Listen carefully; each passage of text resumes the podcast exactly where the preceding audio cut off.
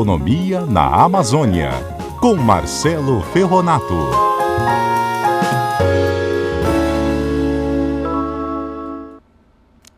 É, Marcelo Ferronato já está aqui comigo. Bom dia, Marcelo.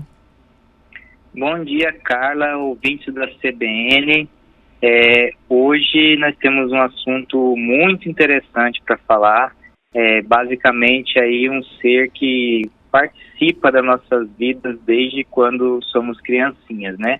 Sim. E aí, Carla, eu gostaria de perguntar hoje se você já pegou uma sombrinha, é, se você já estacionou seu carro numa sombra, com certeza. se você respirou um ar puro, com certeza. Nesse nosso sol de, de Rondônia, então, é, é extremamente necessário uma Quem árvore, não gosta, né?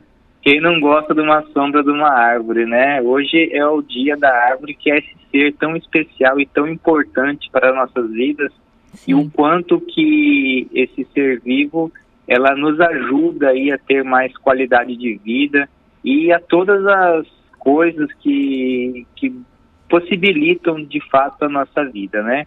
É, esse dia da árvore, as árvores, assim, se a gente olhar para o ambiente urbano, elas são fundamentais, seja para o embelezamento da cidade, a melhoria do clima, né? Uhum. É, a gente mora numa cidade que é extremamente quente, também são importantes aí para a redução dos ruídos das cidades e, logicamente, para toda essa fauna urbana que tanto usa esses, as árvores como abrigos ou até mesmo para alimentos, né? Uhum. E nas próprias casas tem tanta gente que tem é, árvores frutíferas aí, um pezinho de acerola no, no seu fundo de quintal, uma mangueira, né, um jambeiro e tantas outras. É, no ambiente rural, elas são muito importantes também quando se fala na própria produção de alimentos, tanto para os animais, né, para a fauna, tanto para os animais domésticos também, que se alimentam de muitos frutos que são produzidos por ela, é, e também na questão do, do, clima das propriedades rurais, né, que assim é, são lugares muito abertos e às vezes essas árvores também estão ali nos arredores das casas e vão ajudar no clima é, dessas propriedades rurais.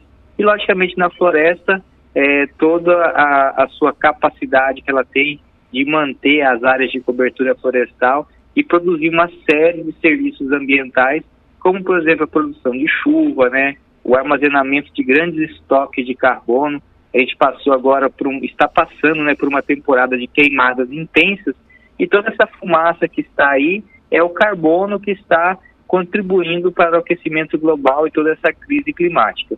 E isso é proporcionado justamente pela derrubada e queima das árvores, porque é elas que estocam nessas grandes quantidades de carbono. Assim como o seu crescimento é, retira esse gás carbônico que está na atmosfera. Então é um, é um ser vivo extremamente importante.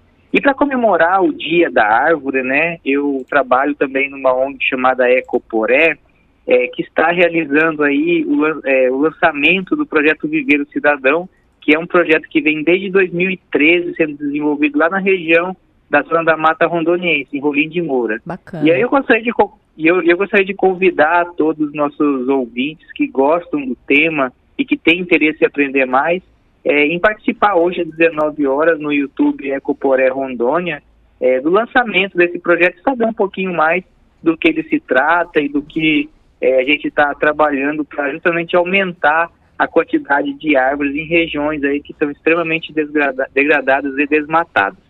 Muito legal, parabéns pela iniciativa, Marcelo. Fica aí o convite, então, hoje às 19 horas no YouTube da Ecoporé Rondônia, é isso?